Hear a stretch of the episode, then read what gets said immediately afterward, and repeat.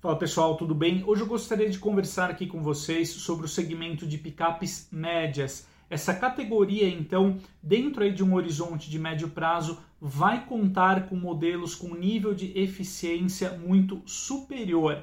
Eu gostaria de começar aqui então né, esse conteúdo repercutindo uma notícia muito relevante desta semana, no caso a apresentação lá na Austrália da Ford Ranger Plug-in Hybrid.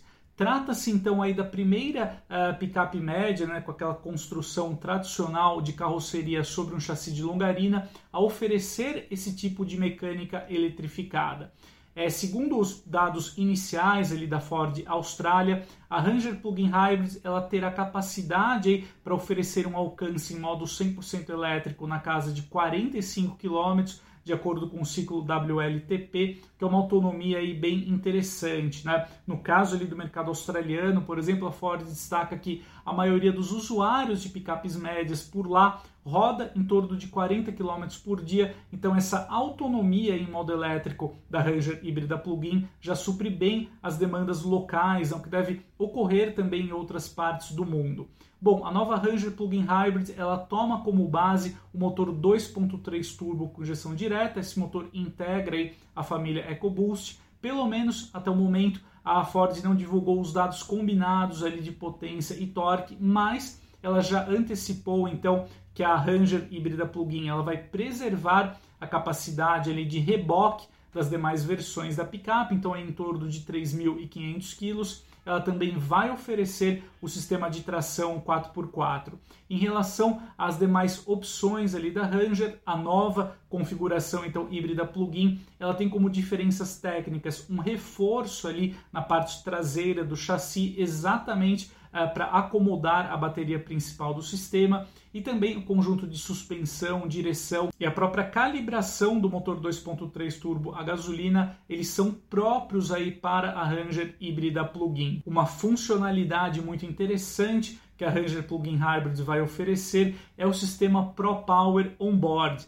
Então a Ford equipou ali a Ranger híbrida plug-in com algumas tomadas na parte lateral interna da caçamba e aí eh, profissionais eh, que trabalham com construção, por exemplo, ou também eh, quem pratica algumas atividades de lazer e depende do uso de alguns equipamentos ali elétricos podem conectar diretamente ali na, em tomadas na caçamba da Ranger híbrida plug-in. Isso é uma conveniência bem interessante porque você não precisa, por exemplo, transportar um gerador ali portátil para conectar a determinado aparelho ali usado em atividades profissionais no seu dia a dia. Então é um recurso bem interessante. Essas tomadas elas são abastecidas exatamente né, pela bateria principal ali do sistema híbrido plug-in. Segundo a Ford Austrália, a Ranger Plug-in Hybrid vai chegar ao mercado local apenas em 2025 e nós não sabemos até o momento se está aí na estratégia global da Ford oferecer a Ranger híbrida plug-in em outras regiões. Né? Vale salientar que nós recebemos hoje a Ranger aqui no mercado brasileiro em sua nova geração, produzida ali na Argentina. É muito provável, acho que a Ford deve investir sim nessa tecnologia, né? Até porque a Ranger é um modelo muito importante para a Ford, tanto aqui no Brasil quanto na América do Sul como um todo, e sem dúvida esse será um diferencial muito importante aí para a picape média da Ford. Agora, falando um pouquinho mais em um horizonte ali de curto prazo, vale lembrar né, que em 2024 a GWM Brasil já confirmou a estreia local aqui da sua picape média Poer. Essa picape contará então com a mecânica híbrida convencional Flex, então podendo utilizar aí também etanol.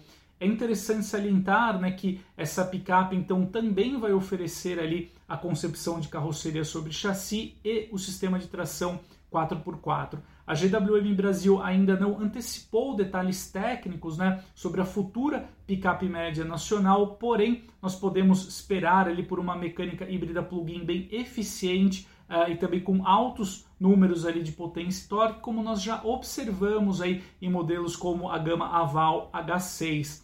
Então, uma movimentação bem interessante também da GWM Brasil.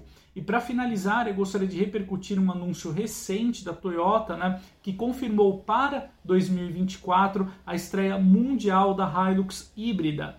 Hoje a Hilux é a referência no segmento de picapes médias em diferentes mercados essa movimentação por parte da Toyota é muito importante. Segundo a marca japonesa, a Hilux híbrida ela terá uma mecânica baseada em um sistema híbrido leve com uma arquitetura elétrica de 48 volts. Essa mecânica eletrificada toma como base o motor 2.8 turbo diesel associado ao câmbio automático 6 marchas, mesma configuração que já está presente na Hilux comercializada hoje aqui no Brasil e fabricada na Argentina é muito provável né, que por aqui a Toyota também ofereça essa Hilux eletrificada, que tenha então uma mecânica um pouco mais simples, não tão sofisticada em relação ao que nós vamos encontrar na Poer e também na Ranger híbrida plug-in. Porém, o grande apelo da mecânica híbrida leve é exatamente favorecer o custo-benefício do veículo, né, sendo uma tecnologia ali menos onerosa.